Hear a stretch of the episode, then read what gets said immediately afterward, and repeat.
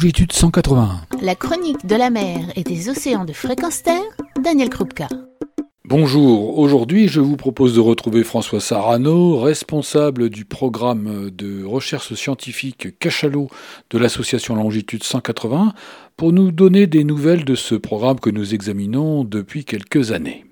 Bonjour François. Bonjour Daniel. François, le programme Cachalot de Longitude 181, quel est le bilan pour 2020 Extraordinaire. L'année 2020 pour le programme Cachalot est éblouissante. Euh, elle était, elle a mal démarré. Elle a mal démarré parce que au moment même où nous commencions sur place à l'île Maurice à plonger avec les cachalots, eh bien, euh, nous avons été confinés et l'expédition, au bout de deux jours, a été arrêtée et nous avons dû rentrer.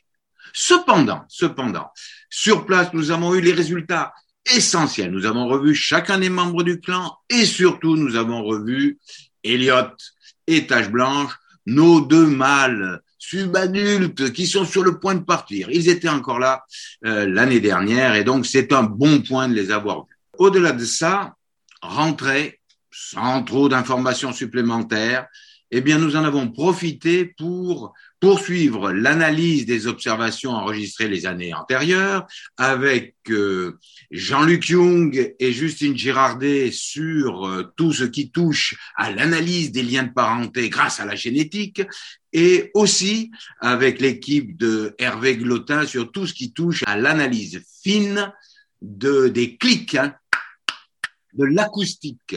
Et là, formidable, Justine, Jean-Luc euh, et toute l'équipe euh, qui a travaillé sur ces liens de parenté euh, a réussi à faire une publication exceptionnelle qui est sortie en janvier là de cette année 2021, donc qui concluait magnifiquement l'année 2020 et qui euh, consacre notre travail parce que on a enfin d'une part compris les liens de parenté qui unissaient les individus au sein de ce clan et par conséquent on peut comprendre quelles sont les relations sociales qui transgressent ces liens de parenté dans les différentes associations, mais surtout, mais surtout, ça consacre notre méthode de travail. Cela veut dire que notre méthode de travail, qui a été longtemps contestée parce que euh, nous observons les cachalots dans l'eau, dans leur milieu, eh bien, permet de tirer des observations uniques au monde qui nous amènent à faire des pas de géant dans la compréhension de la vie des cachalots et en particulier de ce clan.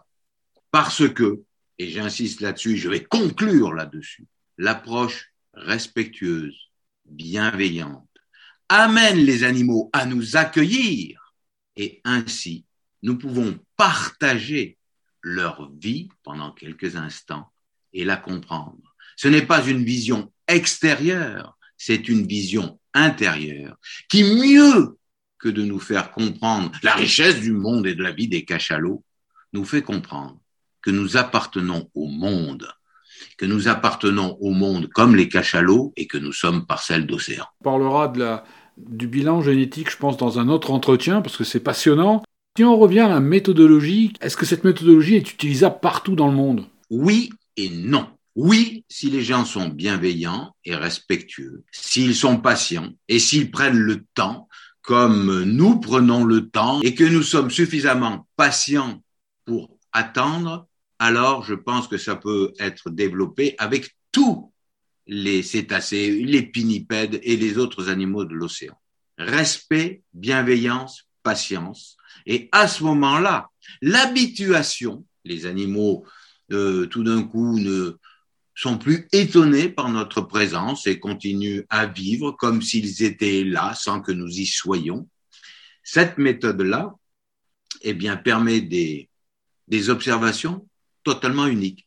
Elle se rapproche de la méthode de l'anthropologue ou de l'ethnologue qui essaye de comprendre euh, une société dans laquelle il s'immerge. On ne peut pas comprendre une société si on ne s'immerge pas au sein de cette société. Merci François. On se retrouve pour euh, reparler de la génétique dans un prochain entretien. À bientôt. À bientôt Daniel.